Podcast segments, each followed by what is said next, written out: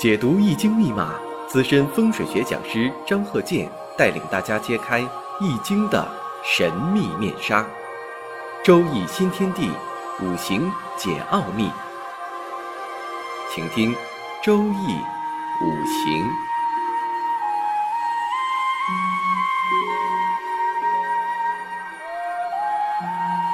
上山微电台荣誉出品。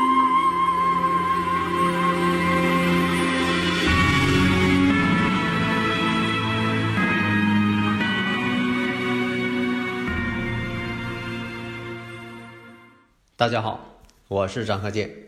周易五行上一堂我们讲了甲子、甲子、甲子的福银，再见福银，再见天克地冲是什么样？这些理论呢，都是我经常讲的张鹤剑教授全拼看圈里的理论。上一堂我们讲了诸葛亮之所以行，一个是他本人行，一个呢他周围的亲属关系这个圈儿都是贵人。刘备呢也是看中了他这个圈儿里都是贵人这个关系。才有三请诸葛亮。当然，你说这个刘备是为了诸葛亮，他有能力，是个人才，这个其中也对。但是不排除也看中了诸葛亮他身后的这些贵人，他的这些圈里这些人。那么再看这个例子：癸巳、乙卯、癸未。乙卯四柱全阴啊，上一堂讲的四柱全阳，四柱全阴呢也是孤独之相。上一堂我想讲一下呢，就是说你像这个历史的一些故事，讲这个孙尚香，像这个孙尚香，他到底是真心爱上刘备了，或者是为了他哥哥的事业，他宁可牺牲自己的青春。这个呢，当然了，年代久远，我们也没法说知道孙尚香啊、刘备呀生日五行到底是啥。但是从这方面来讲呢，孙尚香的这个五行呢。组合的肯定不能用我们的标准来衡量，他这个组合在婚姻上、感情上肯定是不好的。但是呢，他为了他哥哥的事业，宁愿牺牲自己。其实真正的这个原因在这里，不要认为说的他就是美女爱英雄。其实呢，真正看上刘备的，认为刘备有福相的，其实是吴国太。那么有些历史书啊，它记载啊有误。你像这个刘备呀，是大耳垂肩，两手握膝，后来给记载成那两手过膝了。那你说人长得那手比都耷拉到膝盖那去了，那不成大猩猩了？那么这个两耳垂肩，两手握膝，像什么？像一尊佛。你看，经常看到这个乐山大佛那尊佛啊，就是两手握膝，这是福相。所以呢，吴国太。才真心的想把女儿嫁给刘备，因为啊，刘备和吴国太他们是同龄人，因为刘备跟孙坚是同龄人，而孙权呢，按理来说呢，他比刘备啊要小一辈儿。孙权呢，作为一方霸主来讲，你说总比别人小一辈儿，他当然不干了，想办法怎么办？哎，可以联姻呐，这也是周瑜呢替他出的主意。哎，把你的妹妹。这个嫁给刘备，这样你们之间呢，这个辈儿啊就拉齐了。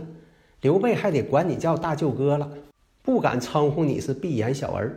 那么周瑜呢，确实是被这个气死的。他倒不见得说一定是被诸葛亮气死的。他做这个事情呢，做的呀不够人儿。一个是用这个联姻的办法，把孙权的妹妹呢嫁给刘备，这样呢，哎，就可以把这个刘备呀占领的荆州啊能要回来。就等于说，你跟你的老板说，把老板的妹妹呀，你嫁给那个债主，这样呢，哎，你跟他先让你妹妹谈恋爱，真嫁或者是假嫁，咱先不说，这样呢，哎，那边啊，他欠咱的钱呢就能还了。结果呢，老板的妹妹被那个债主啊又给骗走了，钱还没要来，你说这个人怎么跟自己老板交代呀？上火呀！所以呢，这个周瑜啊，他上火挺窝囊。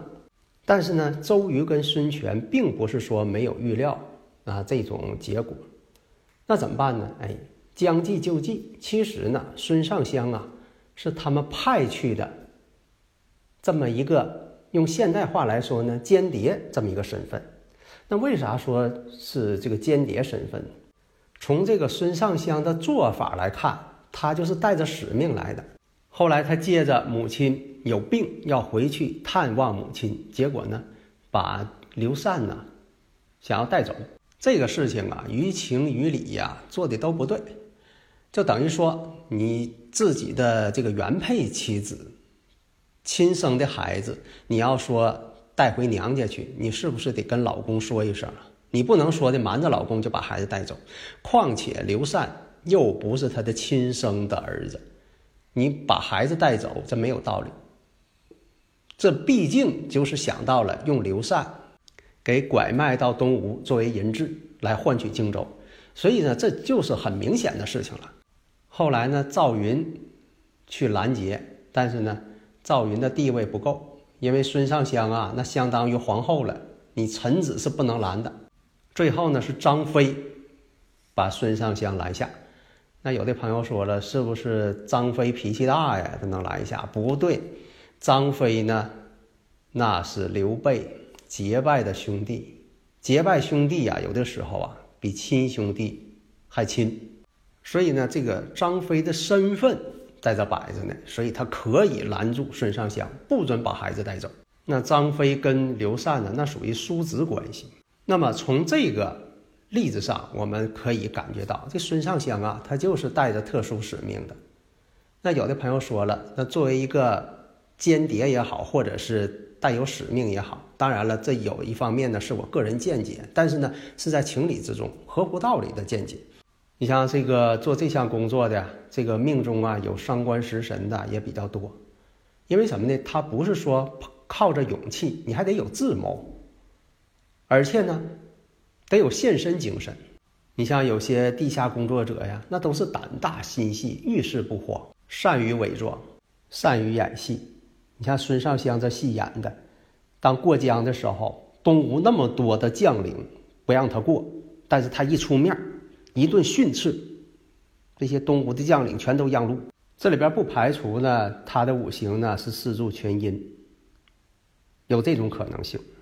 那么同理，刚才这个生日五行，癸巳、乙卯、癸未、乙卯，四柱全阴，而且呢透的全是食神，透食神的人呢。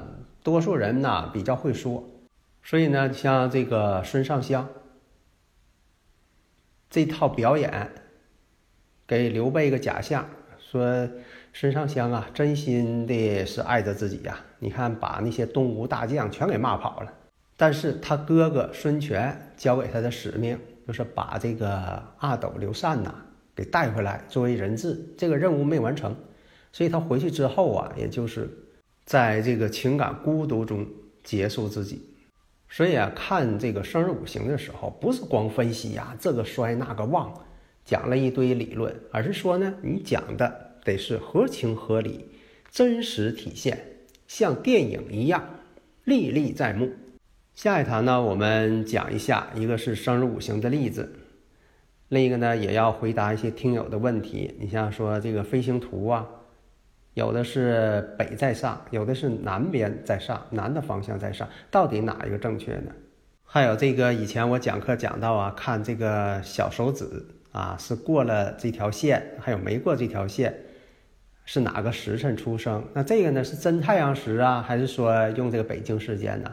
这个呢我要仔细讲一讲。好的，谢谢大家。